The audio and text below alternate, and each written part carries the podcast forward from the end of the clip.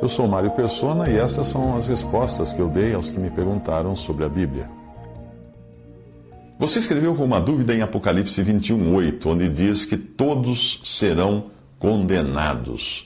E a resposta para sua pergunta requer um pouco mais de elaboração, não podendo ser um simples sim ou não, ou mesmo uma lista de mentiras que são passíveis de condenação e outras de mentiras uh, tidas como inocentes, porque a sua pergunta foi se que mentiras seriam aquelas que poderiam condenar você ao inferno.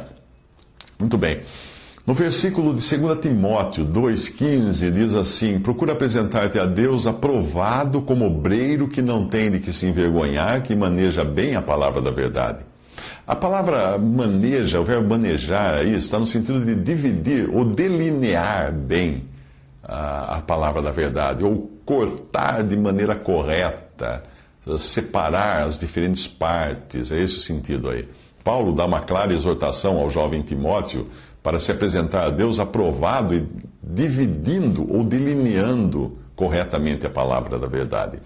E assim nós devemos fazer. Ao meditar na palavra de Deus, nós devemos dividir bem a que dispensação e a quem ela está se referindo. Em Apocalipse 1,19, nós vemos a divisão que o próprio Deus coloca nesse livro.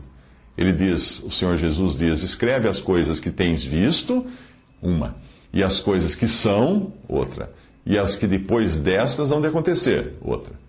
Isso deixa muito claro que as coisas que tem visto são as que o apóstolo João escreveu no capítulo 1, versículos 2 ao 5.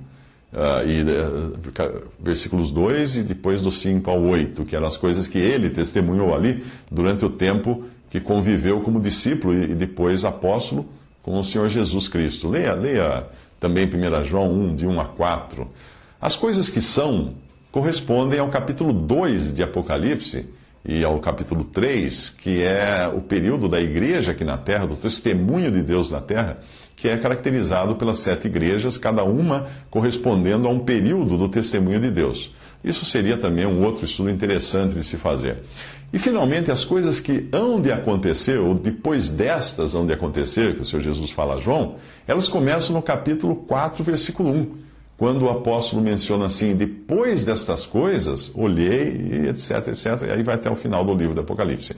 Portanto, o versículo 8 de Apocalipse 21 fala da segunda morte, que é o juízo final dado a todos aqueles que morreram na incredulidade, sem terem aceitado Jesus como Salvador, e que vão ressuscitar no final só para serem condenados. Veja João 5,29. Essa é a segunda ressurreição.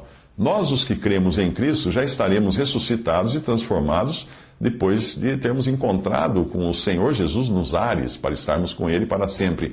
Esta é a primeira ressurreição, da qual o Senhor é as primícias, ou a ressurreição da vida. Portanto, esse versículo 8 de Apocalipse 21 não se aplica a cristãos, uma vez que nenhuma condenação há para os que estão em Cristo Jesus, escreve Paulo em Romanos 8.1. Todavia, a palavra de Deus nos exorta a não mentir, claro, e a falar a verdade uns para com os outros, como fala em Efésios 4.25 e Colossenses 3.9. Nós também sabemos pelas mesmas escrituras que Satanás é mentiroso e é o pai da mentira, em João 8,44. E a razão para nós não mentirmos é porque nós somos nascidos de novo e não mais andamos na carne, mas no espírito.